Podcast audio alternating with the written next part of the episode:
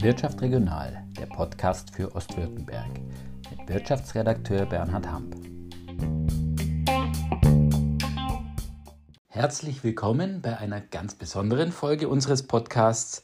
Warum ist die besonders? Weil es um das Thema Sehen geht. Normalerweise geht es im Podcast ums Hören und ich unterhalte mich mit den Gästen über Wirtschaftsthemen in Ostwürttemberg. Diesmal geht es um das Thema Optik, was in der Wirtschaft Ostwürttembergs ja bekanntlich auch sehr, sehr wichtig ist. Und ich habe mich dazu begeben nach Leinroden. Leinroden, das ist ein kleiner Ortsteil von Abzgmünd und dort steht eine Scheune, Lingelbachs Scheune. Und das ist keine normale Scheune, denn sobald ich durch das Scheunentor eingetreten bin, habe ich schon gesehen, hier ist vieles anders als in einer herkömmlichen Scheune. Zum Beispiel hängt da ein völlig unmögliches Dreieck von der Decke, das je nachdem, von welcher Seite man es betrachtet, völlig unterschiedlich aussieht und im Raum wirkt. Ich blicke auf die Seite und da ist ein Spiegel, nur bin ich darin nicht zu sehen, wie ich mich selber normalerweise sehe, sondern auf dem Kopf stehend. Ich schaue in ein kleines Karussell und sehe darin fliegt ein Vogel. Nur wenn ich wirklich in das Karussell blicke, dann ist der Vogel auf einmal verschwunden. Und ich denke mir, hm, vielleicht soll ich nicht alles glauben, was ich sehe. Und da gibt mir Professor Dr. Bernd Lingelbach recht. Er ist der Hausherr hier. Er hat mich in die Scheune hineingelassen und er sagt sogar, glauben Sie nichts, was Sie sehen. Es geht darum, im Wesentlichen, dass wir den Besuchern zeigen wollen, dass das, was wir sehen, gar nicht alles richtig sein kann. Das ist von vornherein ja so ist, dass man alles hinterfragen muss, was man sieht, denn es könnte falsch sein. Das mhm. ist das mhm. Lernziel. Mhm. Es geht also ums Lernen, ums Hinterfragen und da wird schon klar, diese Scheune mit hunderten verschiedenen Exponaten, optischen Täuschungen, besonderen Tricks ist nicht ein reines Kuriositätenkabinett, sondern es ist ein Ort zum Lernen, zum Entdecken und es ist auch ein Ort der Forschung, denn hier finden internationale Tagungen statt. Experten aus den USA, aus Australien, weltweite Kapazitäten zum Thema Optik und optische Täuschungen sind hier schon zu Gast gewesen, haben Vorträge gehalten und nicht zuletzt gehört Professor Lingelbach selbst zu diesen weltweit renommierten Optikexperten. Viele bezeichnen ihn als einen der wichtigsten deutschen Experten zum Thema optische Täuschungen. Und ich habe ihn gefragt, wie er dazu geworden ist. Und natürlich hat er gesagt, ja, es gibt ganz andere, die sich viel mehr in dem Thema auskennen. Aber er hat sich doch schon immer für diese Wahrnehmungsphänomene interessiert und seine, sein Interesse ist geweckt worden als Schüler. Er ist vor 80 Jahren geboren. Er ist aufgewachsen im schönen Marburg in Hessen und dort hatte er schon an der Schule eine AG, die sich mit Physik, Mathematik beschäftigt hat, wo er auf das Thema Hinterfragen, Forschen, Experimentieren gekommen ist und die Lust daran entdeckt hat. Ja, dann hat er sich selbst zu einem Physikstudium äh, entschieden, das er dann 1969 mit der Diplomarbeit abgeschlossen hat und schon da ging es um das Thema Farben, also die Wirkung von Farben. Das hat ihn dann so fasziniert, dass er gleich nochmal draufgesattelt hat. Er hat promoviert, aber nicht im Thema Physik, sondern er ist eher in die Medizin gegangen und zwar in die Humanbiologie. Im Speziellen war es die Physiologie, also die Frage, was passiert im menschlichen Körper, im menschlichen Gehirn, wenn wir sehen und wenn wir etwas wahrnehmen. Gleichzeitig war Bernd Lingelbach Assistent äh, an der Universität und er hat seine Promotion dann zur Wahrnehmung von Kontrasten abgeschlossen.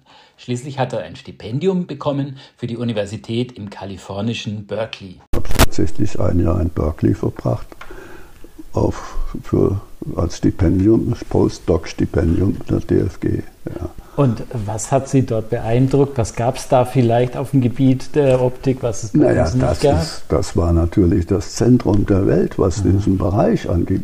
Plötzlich Leute, von denen man glaubt, das ist ein Denkmal, die standen plötzlich vor einem. Mhm. So wie zum Beispiel Francis Crick, das war unglaublich. Francis Crick, naja, heute, naja, genetischer Code, das sagt, das ist heute ein Standard. Aber er, Watson Crick, das DNA-Modell, der Francis Crick, der war plötzlich da in dem Labor drin. Und dann alle, die aus der Optik sowieso. Und das war also ein unglaubliches Jahr. Aber was dann besonders geprägt hat, das war der Besuch von einem Museum und eigentlich jeden Sonntag war ich dann dort. In San Francisco gibt es das Exploratorium, ein Museum, Hands-on-Museum, was sie so als die große Erfindung angeben von dem Frank Oppenheimer, der Bruder von dem Robert Oppenheimer. Nur der ist nach Europa gefahren und hatte sich hier angeguckt, was es hier so alles gibt. Er hat den Begriff Hands-on geprägt und hat hier so diese Kügelhausbewegung. In Nürnberg gibt es so ein Kügelhausfeld und hat das in ein Museum gepackt, was heute weltbekannt ist und damals eigentlich auch noch im Aufbau war, aber mit unglaublichen Dingen eben alles zum Anfassen. Nicht wie hier Deutsches Museum, alles hinter einer Vitrine, sondern man macht selbst. Und das war ja, schon ein unglaubliches Erlebnis. Das war das, was Sie vielleicht später auch dann mit hier veranlasst hat, das ein bisschen auf diese Art und Weise zu Vielleicht gestalten. kann man da erstmal vorgreifen. ich war dann ja später hier in Aalen, bei der, in der Hochschule. Hier in Aalen kann man Augenoptik studieren und seit 1985 bin ich dabei. Und Sie haben diesen Studiengang Augenoptik in Aalen mitbegründet? Das Nein, muss man das kann man nicht sagen, sagen, sondern das steht auch falsch drin. und zwar, ich glaube, Sie sind so bescheiden. schon 1980 gegründet. Ah, also ja. da, ich kam eigentlich schon als letzter dazu von mhm. der ersten Besetzung 1980 und die suchten jemanden, naja, wer kann ein bisschen Physik und ein bisschen Mathematik und ein bisschen äh, Optik. Mhm. Und da gibt es nicht viele und ich hatte ja beides. Ja. Welche. Rolle hat denn damals das Unternehmen Zeiss gespielt? Ich denke, das kann man hier schon nennen. Ja, man muss eigentlich das Bild der Augenoptik sehen. Das normale Verständnis Augenoptik ist doch Handwerk. Das heißt, naja, Ausbildung, Azubi und dann Geselle, Meister, Schluss. Keine Chance der Weiterbildung. Mit dem Ergebnis, dass alle großen Innovationen aus dem Ausland kommen. Denn in anderen Ländern, School of Optometry, sind gewöhnlich an Unis angeschlossen. Das heißt, ein unmittelbarer Zugang und Partnerschaften mit wirklich echten Forschungseinrichtungen. Aber die Augenoptik war völlig isoliert. Und das hat man hier natürlich gemerkt und hat dann versucht, da den Einstieg zu finden. Und das war ein Studiengang Augenoptik an der FH. Und das ist der, Stud das ist der Standort Aalen wurde. Und das ist natürlich kein Zufall. Mhm, ja, genau. Darauf wollte ich gerade hinaus. Ähm, was war denn Ihre Spezialisierung, kann man das sagen? Oder wie hieß Ihr Lehrstuhl, den Sie inne hatten an der Hochschule Aalen? Ja, das ist eine verrückte Geschichte. Warum habe ich das bekommen? Es gab ja Mitbewerber. Da habe ich auch später dann erst dann so auch mitgekriegt. Und ist das so, man hält dann, dass man erstmal eingeladen wird. Das ist schon was, so war zwei, so um die 20 Bewerbungen, acht haben die eingeladen und ich war der letzte Vorsiegende, wie das so schön heißt dann. Und naja, so lange her kann man das ja alles auch schön erzählen. Dann ist dann hinterher ein Gespräch, die peinliche Befragung des Kandidaten. Und ich sehe vor mir den Rudi Hills, später ein guter Freund. Und das heißt, ich kannte die sowieso alle und der so ganz unauffällig fragt, könnten Sie sich vorstellen, vielleicht auch mal Mathematik zu unterrichten? Und ich sage, was, Mathe, mein Hobby? Ja, das wäre ja fantastisch. Und plötzlich alle in dieser Prüfungskommission, das Pokerface war weg. Die haben alle gelächelt, haben alle gestrahlt, weil offenbar keiner der Mitbewerber sich an die Mathematik herangetraut hat. Ah. Und damit hatte ich den Job. Und habe dann, obwohl die, naja, es war ausgeschrieben für physiologische Optik, mhm. die Stelle. Und ich habe keine einzige Stunde physiologische Optik geben können, sondern ich habe Mathematik gemacht, von 1985 bis zur Pensionierung. Ah. Mathematik, physikalische Optik, Statistik, solche Fächer. Und physiologische Optik war nur eigentlich gut besetzt, weil dieser Kollege Rudi Hills, den kannte ich von früher, von Tagungen sowieso. Der hat unglaubliche Dinge gemacht und war dann hier in Aalen auch gelandet mhm. als Physiologe. Mhm. Da brauchte man niemand für Physiologie eigentlich. Ja. Wie ist denn Ihrer Meinung nach war und ist die Hochschule Aalen aufgestellt im Bereich der Optik? Ähm, ja, gehört man zu den Vorreitern oder zu den vorderen, äh, zu den Elite-Unis, sage ich jetzt mal? Ja, zunächst war es ja eine Fachhochschule und da mhm. quält man sich ja so durch und wird ja von den Unis erstmal nicht anerkannt. Ja. Ja. Aber wir wurden, waren dann schon auch immer präsent, auch bei Tagungen und hatten uns da auch einen Ruf erworben, dass wir da auch Dinge treiben, die man anderswo nicht kann. Und dann haben sie gefragt, naja, was war so das Besondere? Und eigentlich fing das an mit der Physiologie, dass wir ein Muster gefunden haben, was inzwischen weltbekannt ist. Und wir hatten gezielt gesucht nach einem Muster, was eine Theorie, das der Theorie widerspricht, die seit 50 Jahren in Büchern steht. Wenn Sie sich die vier Bilder da angucken, dann sehen Sie oben links ein Gitter, Quadrate und dann so ein rechteckiges, eigentlich so ein, so ein Muster von Straßen. Und in den Kreuzungen sehen Sie graue Flecken. Genau. Heißt Hermann Gitter. Naja, wenn man schon Hermann heißt, dann muss man sich durch den Vornamen von anderen unterscheiden. Der hieß Ludimar Hermann. Ah. 1870 hat der diese Täuschung beschrieben, diese kleinen, leicht grauen Flecken. Er selbst ist da nie drauf zurückgekommen, hat aber gemeint, das müsste man mal geschrieben haben. Er hat später ein Physiologiebuch geschrieben. Sein Muster kommt überhaupt nicht drin vor. Das war 1870, 1870. Und 1960 meinten plötzlich die Physiologen, sie können die Täuschung erklären. Und diese Erklärung steht heute noch in jedem Physiologiebuch. Und wenn Sie, naja, so ältere, so wie mich finden und fragen, wie war denn das in der Physiologie? Alle erzählen sie Ihnen, ja, und dann haben wir damit so On- und Off-Zentren äh, gezählt, wie dann die Hemmung gehemmt wird, schon in der Retina und erzählen völlig absurde Geschichten, die in den Büchern stehen. Aha. Und, und seit es diese Theorie gibt, gibt es Leute, die meinen, die Theorie ist falsch. Und wir haben versucht, gezielt ein Muster zu finden, was zeigt, die Theorie ist falsch. Und kamen auf dieses Muster mit den Punkten. Jetzt ist leider die Beleuchtung so, dass Sie es nicht sehen. Aber vielleicht haben wir es unten draußen gesehen, da haben wir es in groß. Nämlich haben wir schwarze Punkte, äh, schwarze äh, Quadrate graue Straßen und in den Kreuzungen weiße Punkte. Und wenn die Beleuchtung gut ist, dann sehen Sie tief schwarze Punkte. Und das können Sie mit dieser Erklärung überhaupt nicht, oder die Erklärung, Aha. die passt überhaupt nicht. Und wir dachten, jetzt haben wir ein Gegenbeispiel. Und das haben wir, ein großer Schritt, 1995 auf einer Tagung gezeigt in Tübingen. Da war die European Conference on Visual Perception über in Tübingen. Da haben wir das gezeigt, großes Poster. Und das war da eine Sensation. Mhm. Und die Sensation, die kam so.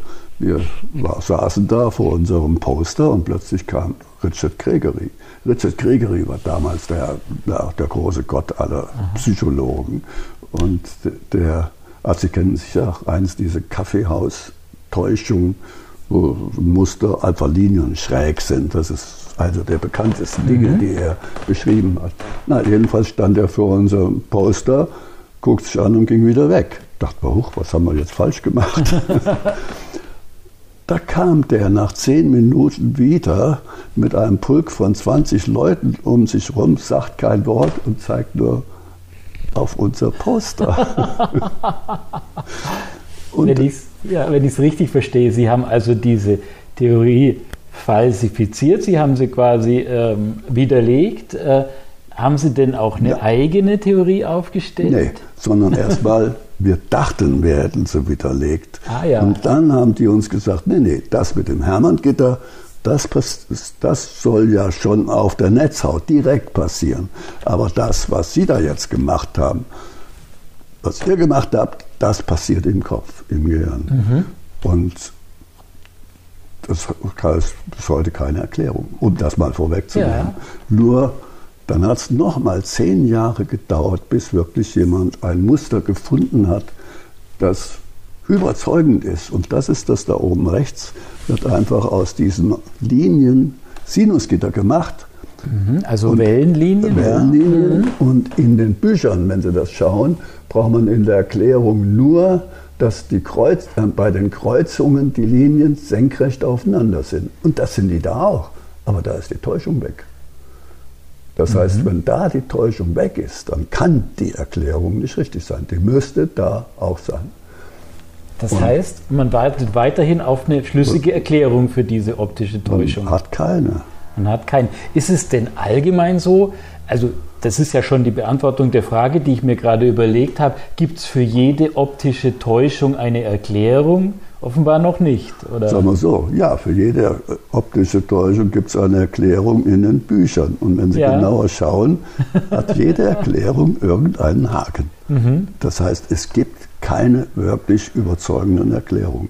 Sie kennen sicher diese bekannteste aller Täuschungen, so zwei gleich lange Parallelen mit Pfeilen dran. Die einen zeigen nach innen, die anderen nach außen. Mhm. Vielleicht die bekannteste optische Täuschung überhaupt. Der eine Pfeil erscheint der, länger als der andere, der, obwohl sie eigentlich, eigentlich gleich, gleich lang, lang, sind. sind. Ja. Mhm. 1889. In jedem Lehrbuch finden Sie eine Erklärung. Eine, oder sagen wir die gängigste, von diesem Richard Gregory. Mhm. Der da so eine Räumlichkeit dann zur Erklärung mitbraucht. Aber stichhaltig ist die Erklärung nicht. Mhm. Ganz das laienhaft gefragt, das passiert im Gehirn? Passiert im Gehirn und keiner weiß warum. Mhm. Wegen irgendwelcher Mechanismen, die in unserem Gehirn tätig sind. Ja, und, das, und diese Mechanismen, und das ist jetzt die Grundlage dessen, was wir hier versuchen, den Leuten zu vermitteln, dass diese Mechanismen ungeheures sein müssen. Weil man muss sich vorstellen, da ist das und, äh, Schnitt durch ein Auge. Aha. Man muss sich vorstellen, dass Schaukel. das Bild im Auge ja was Flaches ist. Hinten auf der Netzhaut ist das Bild flach, wie auf einem Handy. Flaches Bild. Aber die Welt, die wir sehen, ist doch räumlich.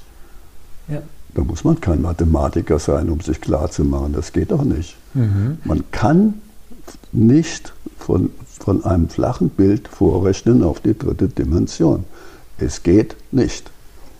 Das heißt, unser Gehirn macht uns ein bisschen was vor. Macht uns eine Welt, mhm. damit wir gut durchs Leben kommen. Mhm. Aber mit Wahrheit hat das nicht immer was zu tun. Aha. Das heißt, man sollte seinen Augen nicht immer trauen. Das, was sollte ihnen nie trauen. Man sollte ihnen nie trauen. Genau das haben Sie ja vorhin schon gesagt. Warum sehen wir denn dann überhaupt alle das Gleiche?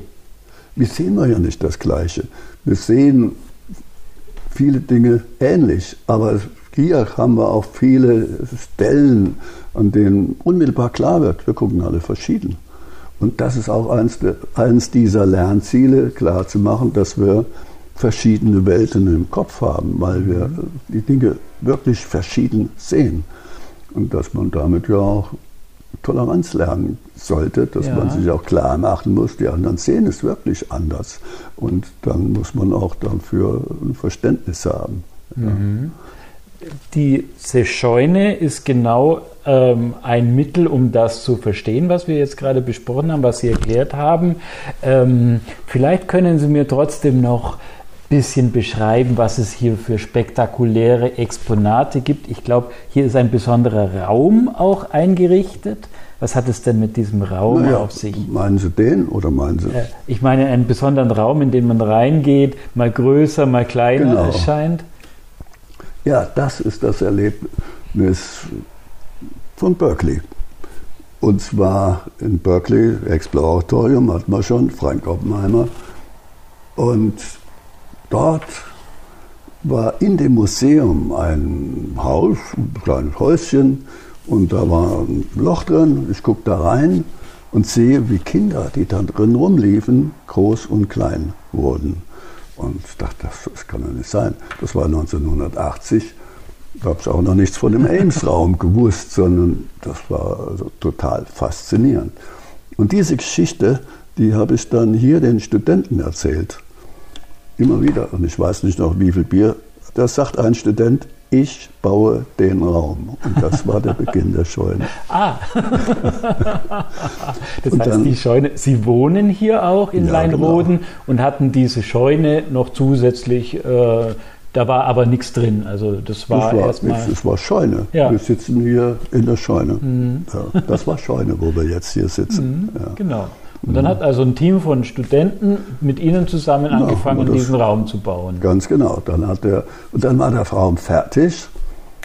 Und na, erstmal haben Studenten auch so einen Spaß dran gehabt. Denn da lag ja Heu, das musste erstmal weg. Und da war, war da ein halber Traktor da oben, das musste weg. Und da haben Studenten mitgemacht. Und als das fertig war, und das war sein Diplom, seine Diplomarbeit von einem Studenten, Thomas Hanitz heißt er, und da kamen andere Studenten, kann ich auch was in der Scheune machen. Und so kam es dann Stück für Stück, sodass jetzt die ganze Scheune voll ist mit Exponaten, mit selbstgemachten Exponaten. Und das ist eigentlich hier das Besondere, was uns auszeichnet von jedem anderen Museum, weil es ja alles selbst gemacht mhm. ist. Und zwar so, dass andere inzwischen bei uns hier abkupfern. Ah, ja. Gerade unser Ames-Raum, also Sie sagten ja, wenn man drin rumläuft, dann wird man klein und groß. Das ist also ein völlig verzerrter Raum, aber von einer Stelle aus sieht er aus wie ein rechtwinkliger Raum. Und da kann das Gehirn die Entfernung nicht mehr schätzen, weil wer dann rechts steht und links steht in der Ecke, sieht, sieht er gleich weit entfernt aus. Aber tatsächlich ist es eine Ecke viel weiter weg. Das heißt, der Raum ist völlig verzerrt, mit einer viel höheren Decke als an der anderen Seite. Und so sieht man plötzlich Riesen und Zwerge. Und wenn die sich bewegen, wird aus dem Zwerg ein Riese, wenn er in die andere Ecke läuft. Mhm. Und das ist so was Faszinierendes. Und wenn man das nicht gesehen hat, man glaubt es nicht. Und wie gesagt, das war mein Erlebnis 1980. und ist heute noch aktuell, denn alle, die sich den Ames-Raum angucken, die sagen, boah, das gibt's nicht. Und jetzt aber was Besonderes dran, der Ames selber hat es übertrieben. Man hat es im Griff, wie stark die, Verstärk die, die Vergrößerung ist. Und er hat 1 zu 2 gewählt und das sieht völlig unnatürlich mhm. aus. Und ich habe damals instinktiv gesagt, nee, das ist zu viel, wir machen 1 zu 1, 6.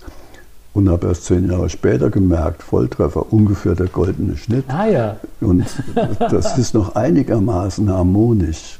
Mhm. Während 1 zu 2, das ist so unnatürlich, dass es sofort sehen, da ist was faul. Aber bei 1 zu 1, 6 geht noch. Und vor allem ist es immer noch ein gigantischer Effekt. Und wenn Sie jetzt irgendwo einen neuen Ames-Raum sehen, ist vermutlich nach unseren Plänen gebaut. Zum Beispiel Explorino. Zum Beispiel in Edinburgh. Da ist ein tolles Museum, mit, heißt Kammer Obscura, direkt unter dem Schloss. Und die haben auch einen Ames-Raum nach unseren Plänen gebaut. Mhm. Oder Technorama in Winterthur. Das ist vielleicht in Europa das schönste Museum, wenn es um Wahrnehmung geht. Aber die haben unseren Ames-Raum mhm. nachgebaut. Aber wir haben auch einiges von denen. Nur immerhin unser Ames-Raum. Ja. Und dann, wenn Sie in Altona ein Museum gehen, unser Ames-Raum. Und hier in Speyer ich weiß gar nicht, ob er noch existiert, aber die hatten den mal für eine Ausstellung nachgebaut. Und dann natürlich die Explorino Aalen, ich weiß nicht, ob ich das schon gesagt hatte. Ja. Genau. Äh, aber wenn Sie es gerade ansprechen, da wirft sich für mich fast ein bisschen eine philosophische Frage auf. Sie haben es nicht übertrieben, so wie Ames selber, sondern noch ein bisschen realistischer, ein bisschen weniger. Genau. Ist es so, wenn man die Leute hinters Licht führen will, dann muss man ihnen eine wahrscheinliche, eine realistisch aussehende Möglichkeit bieten? Ja, wenn es zu arg übertrieben ist, dann fällt schon auf, da stimmt auch irgendwas mhm. nicht. Und naja, üblicherweise in so einem Ames-Raum, dann ist dann noch der Fußboden, dann wie so ein Schachbrett muss man nicht haben. Das zeigt nur, wir können es rechnen. Mhm. Und wenn dann die Füße dann bei dem kleinen Feld dann über das Schachbrett rausragen, dann ist irgendwas ja. faul. Ich glaube, die Kugeln auf der Kugelbahn rollen auch nach oben. Das ist ein anderer ah. Raum. Das ist der nächste Raum. Ein ganz normaler Raum, aber ein bisschen gekippt, und zwar um zwei Achsen. Und das habe ich auch erst hier gelernt in der Scheune also durch die Besucher, dass manche Menschen das nicht vertragen, weil man geht da rein und Gleichgewichtssinn und Sehen passt nicht zusammen. Und ah ja. wenn ich dann da drin bin, Leute rücken nach, da kann man manchmal völliges Entsetzen in den Gesichtern sehen, weil die das nicht können. Und dass das so stark ist, habe ich vorher überhaupt nicht gewusst, sondern nie erst gelernt, mhm. dass Leute dann absolut Probleme haben, wenn Gleichgewichtssinn und Sehen nicht gleiche Informationen bringen. Und wenn man dann aber ein Weilchen drin ist, der Raum ist einfach schief. Und der Gleichgewichtssinn, das ist übrigens interessant, der, der funktioniert ja mechanisch. Da haben wir ja dieses Gleichgewichtssinn, wo diese ja. na, kleinen Kristellchen dann da sind, die mechanisch etwas bewirken. Das heißt, der mhm. adaptiert nicht. Aber Sehen passt sich an an die Situation. Und wenn Sie in diesem schiefen Raum ein Weilchen sind, Sie stellen im Kopf den Raum auf. Und dann ist, das Gleichgewicht und Sehen wieder näher beieinander. Und vielen, bei denen es nicht so schlimm ist, die sagen, jawohl, jetzt geht. Und ich mhm. sage, dann kommt noch rein, in einer Minute wird es besser. Und ja, stimmt, das ist jetzt besser. Mhm ganz erstaunlich die Anpassung. Aber nur, wenn man im Kopf den Raum anstellt und man hat eine Schiene, die fast waagrecht ist, kleines bisschen bergab unter Rollenbälle, das stellt man den Raum auf und nimmt die Schiene mit. Mhm. Und dann rollt der Ball im Kopf natürlich bergauf. Ist es denn bei allen Menschen gleich oder gibt es Menschen, die kommen zu Ihnen hier in die Scheune und sehen gar keine optischen Phänomene, nehmen es gar nicht wahr? Ja, optische Phänomene. Also gerade da, das funktioniert schon bei allen. Mhm. Also alle stellen das auf, nur mehr oder weniger. Wir haben einen wunderbaren Versuch. So, so, setz dich doch mal dahin und hier hast du mal was ganz Schönes. Auto der 50er Jahre. Stell mal das Lenkrad waagrecht. Also waagrecht, wie du meinst. Und dann messen wir das nach mit der digitalen Wasserwaage. Und da sieht man die Unterschiede. Das sieht man auch, was wir vorher mal sagten. Wir gucken alle verschieden. Und es gibt ganz wenige, ein Zimmermann zum Beispiel, der hat das genau richtig gemacht. und dann einer, ein guter Freund, der wurde ganz blass. Und der, der war Segelflieger und, und also ziemlich bekannt, Europameister mal. Und dass er das nicht kann, völlig daneben lag, das hat ihn so erschüttert, war von Haus aus auch Physiker das wurde, richtig blass. Also für ihn ein Schock, dass er sich so hat, oder seine Sinne eben das so vortäuschen, dass mhm. das das neue Waagrecht ist. Ja. Mhm. Und da ist eine große Bandbreite, wie Leute das einstellen und sind dann völlig sicher, das ist jetzt eben. Mhm. Und dann prüft man das natürlich nach, indem wir es nachstellen und dann hoch. Und dann, dann genau das nachstelle mit dem Lenkrad und dann haben wir da so eine Schiene, legen einen Ball drauf und der rollt dann den Berg hoch, scheinbar. Und dann heißt das, es war noch lange nicht mhm. waagrecht, sondern es stellt dann bis zu, würde mal sagen, bis zu, der Raum ist um 15 Grad gekippt und bis 12, 14 Grad stellen die Leute es falsch ein.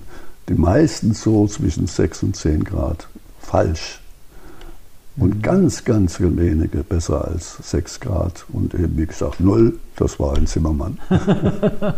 Den konnte das ist ja man beruhigend. Wenigstens auf die kann man sich dann einer, verlassen. einer bei doch den vielen Leuten, die mhm. herkommen. Ja. ja. Ich habe auch eine Schaukel gesehen. Was ist das für eine Schaukel? Die Schaukel dort, das ist eigentlich ein schöner Nachbau.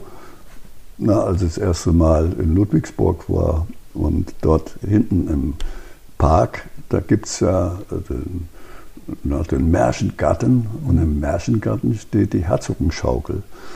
Da ist ein Haus und da gehen sie rein mit so 15 Leuten und sitzen dann in dem Haus auf einer Schaukel und werden geschaukelt.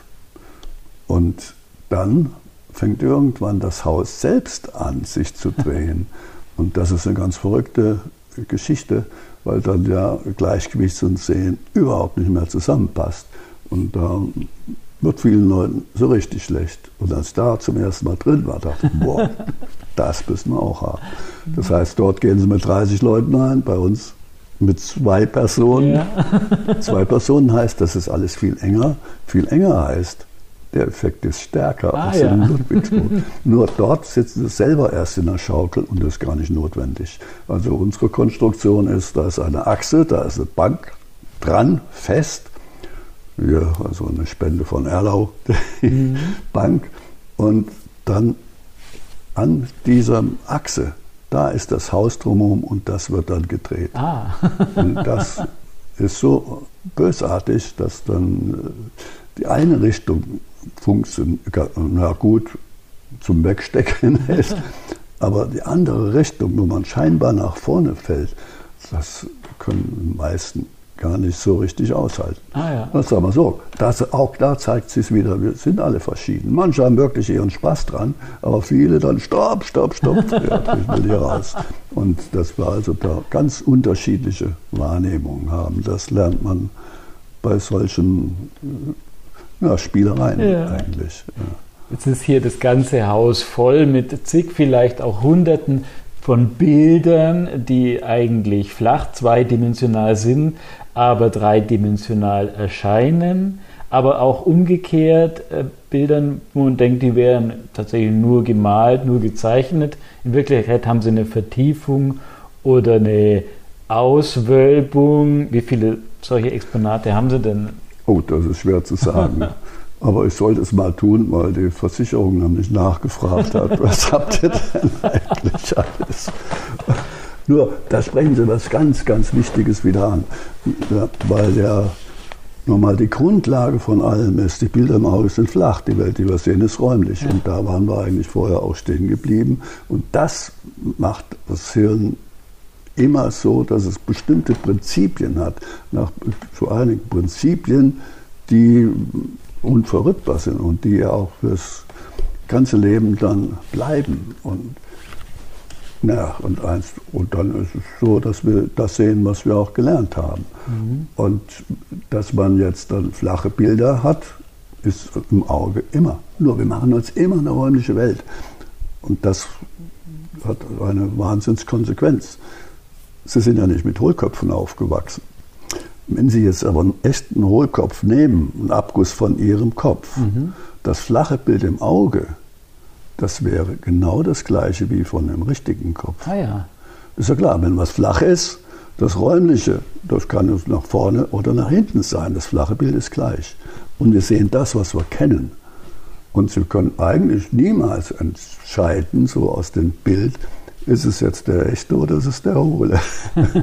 und das haben Künstler schon vor mehr als 100 Jahren, also schon aus Urzeiten, schon wunderbare Effekte damit gemacht. Und hier sehen Sie zum Beispiel solche Hohlmasken und wenn Sie von weiter weg stehen, da guckt die ganz normal ein Kopf an. Aber ha. wenn Sie drumherum gehen, dann gucken Sie dem Kopf in die falsche Gesichtshälfte und er dreht sich mit.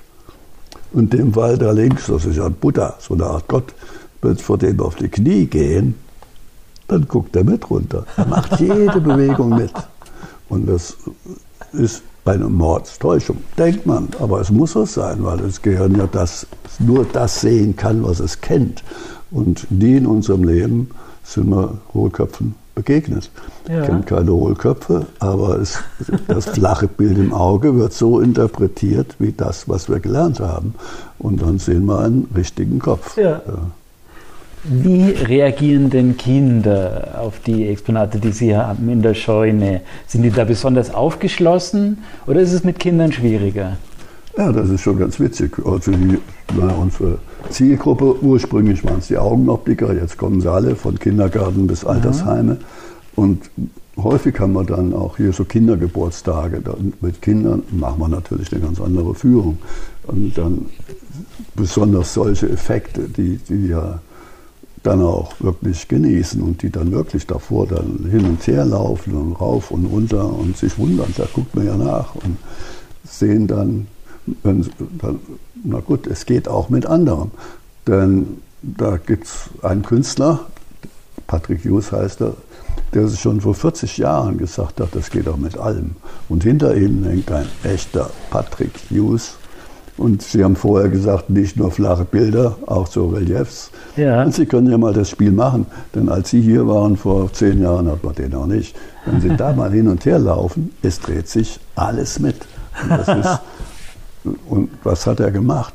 Er hat Bilder als Relief gemacht, aber falsch, falsche Perspektive. Wenn Sie da die Bücher sich angucken, die Buchrücken sind es ja, oder Sie Bücher so aufeinander gestapelt, ja. aber falsch rum, von der Perspektive her. Und das kennt Ihr Gehirn nicht und dreht es um.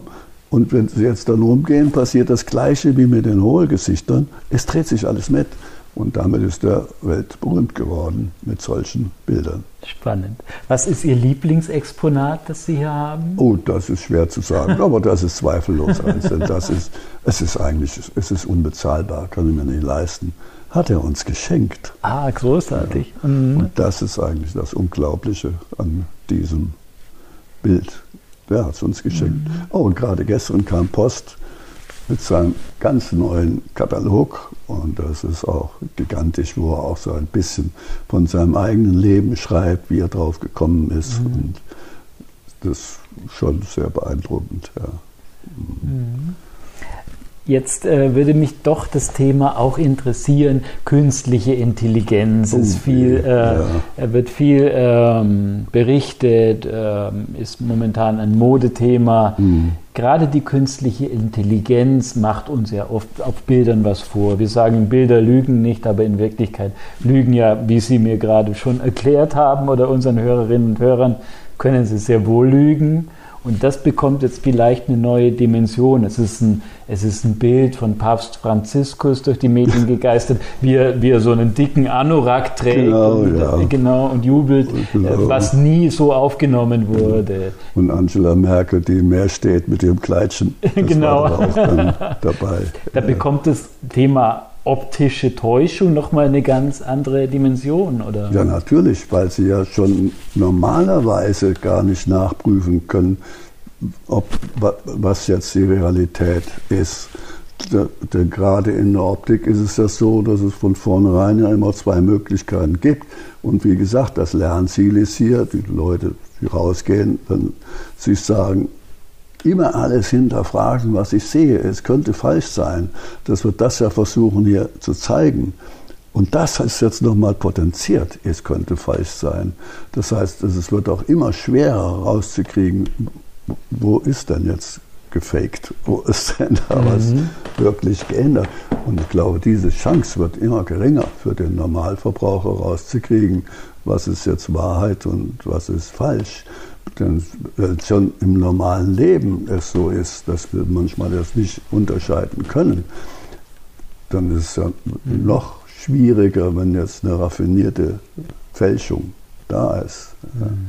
Also das ist eine wahnsinnige Herausforderung ja. für alle. Ja. Ähm, Sie sind dieses Frühjahr 80 Jahre alt geworden.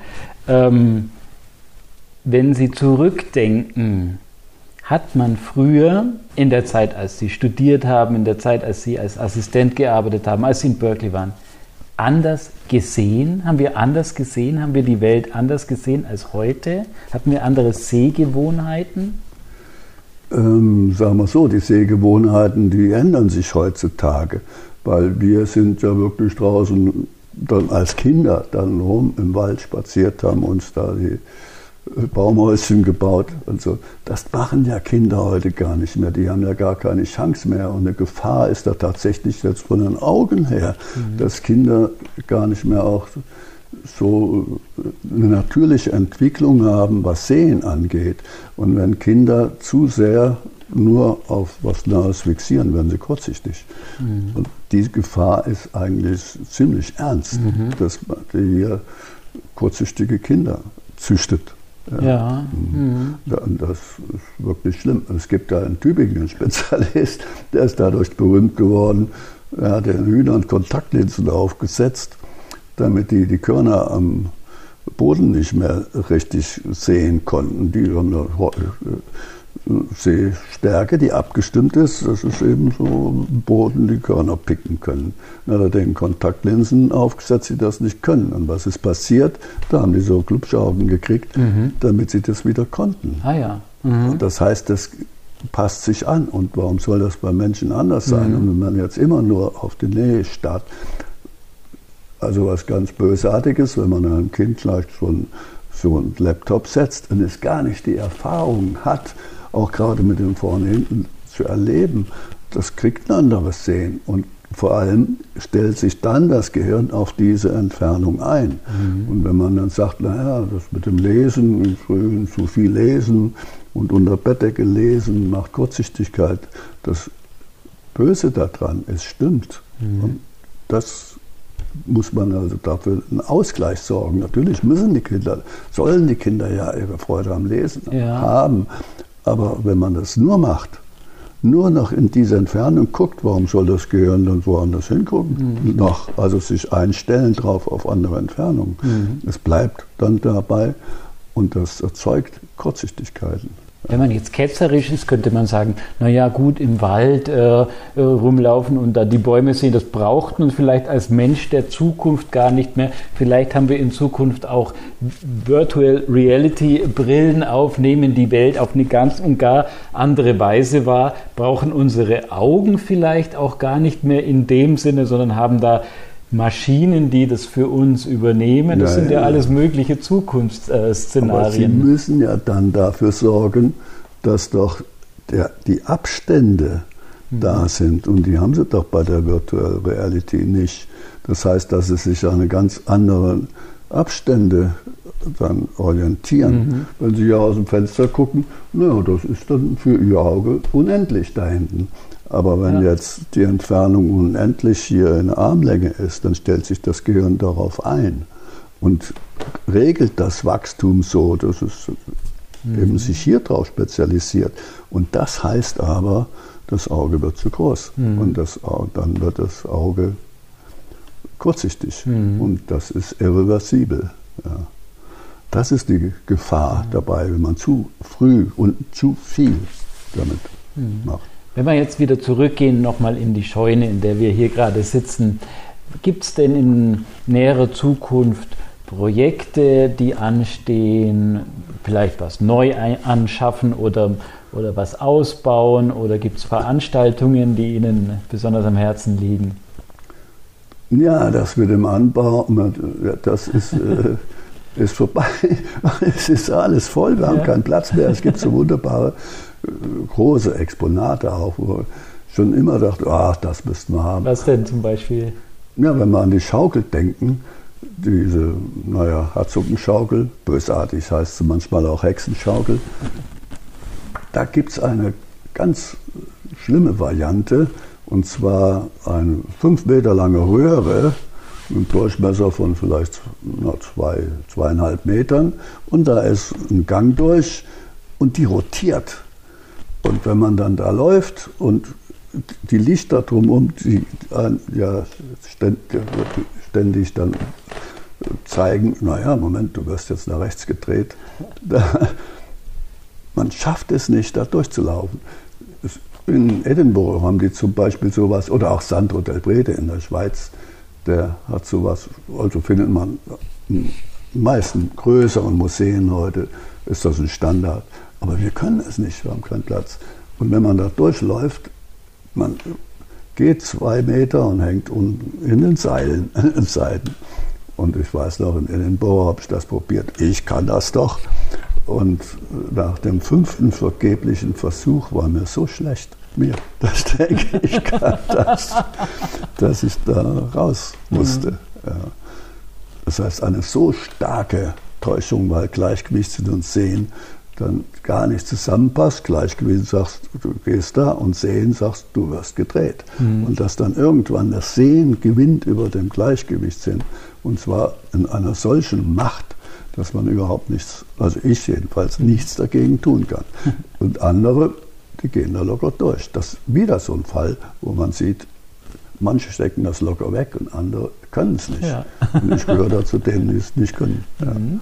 Ich glaube, es gibt hier auch ein regelmäßiges Scheunenfest, wo dann genau, auch das ist die andere Geschichte. Hatten wir gerade genau. Scheunenfest, das war wieder eine wunderbare Geschichte. Ja. Mhm.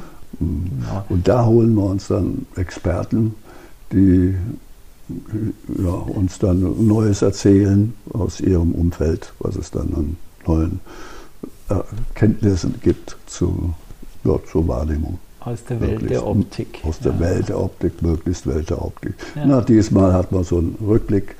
Da war mein Freund Gernot Jendrusch mit dabei und wir haben zu viel, zusammen viel im Bereich Sehen und Sport gemacht.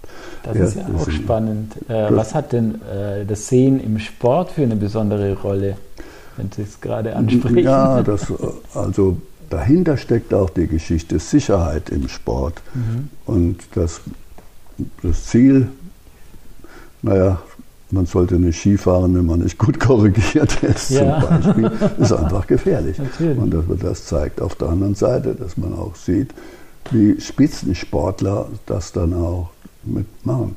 Zum Beispiel, da gibt's, hat der Gernot gemacht, ein wunderbares Video von Timo Boll.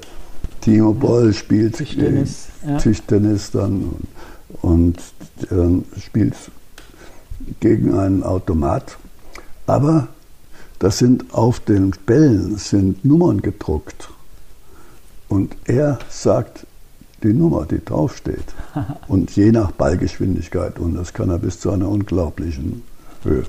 Und anderes, naja, da geht so ein Landoldring, das ist ein Zeichen, eigentlich ein Kreis mit einer Lücke. Man muss sagen, wo ist die Lücke? Und dann läuft so ein Band, naja, ein paar Meter Abstand, praktisch kreisförmig um einen rum und man muss dann sagen, in welcher, äh, in welcher Richtung ist gerade die Lücke. Und der Timo Boll, der ist unglaublich. Das heißt, es folgt dem und er kommt auf Geschwindigkeiten und das noch zu erkennen, die weit über dem liegen, was andere Versuchspersonen können. Mhm. Ein Video, da kommt sogar so ein Starfighter-Pilot, oder ich weiß gar nicht, was für ein Flieger, da jedenfalls so ein Pilot dazu, und der richtig gut ist. Aber Timo Boll ist besser. das ist spannend. Ähm, wenn man sich Lingelbachs Scheune anschauen will und hier vielleicht auch mal eine Führung erleben will, was muss man machen? Man guckt ins Internet, da haben wir einen Auftritt, heißt einfach nur die Scheune oder mein Name und dann ist man ruckzuck auf diescheune.info und da gibt es einmal die News, Bericht über das letzte Sommerfest zum Beispiel, und dann haben wir da aber einen Belegungsplan und ein Anmeldeformular. Und dort trägt man sich mhm. ein, schickt es ab und kriegt dann eine Antwort, okay oder nicht okay. Mhm. Das heißt, da sind Sie wahrscheinlich schon ein bisschen ausgebucht für die nächste Zeit. Das ist so unglaublich. Also jetzt bis Oktober, ab November geht es wieder, aber bis Oktober mhm. ist alles schon besetzt. Ja. Sehr schön. Das. Da freut es mich umso mehr, dass Sie Zeit für mich und für unseren Podcast hatten. Vielen Dank. Es war hochspannend und interessant für mich. Professor Dr. Bernd Lingelbach, Optik-Experte, Physik, Mathematik, Physiologie, optische Täuschung und ganz viel habe ich noch vergessen. Und natürlich der Erschaffer von Lingelbachs Scheune, Museum für optische Attraktionen. Unbedingt einen Besuch wert. Vielen Dank. Ja, vielen Dank. Aber eins muss ich verbessern, nämlich die Scheune die ist nicht nur mein Werk, sondern sie ist ja mit Studenten entstanden. Und das unterscheidet uns von jedem anderen Museum. Oh ja, und ich glaube, das merkt man auch. Vielen Dank.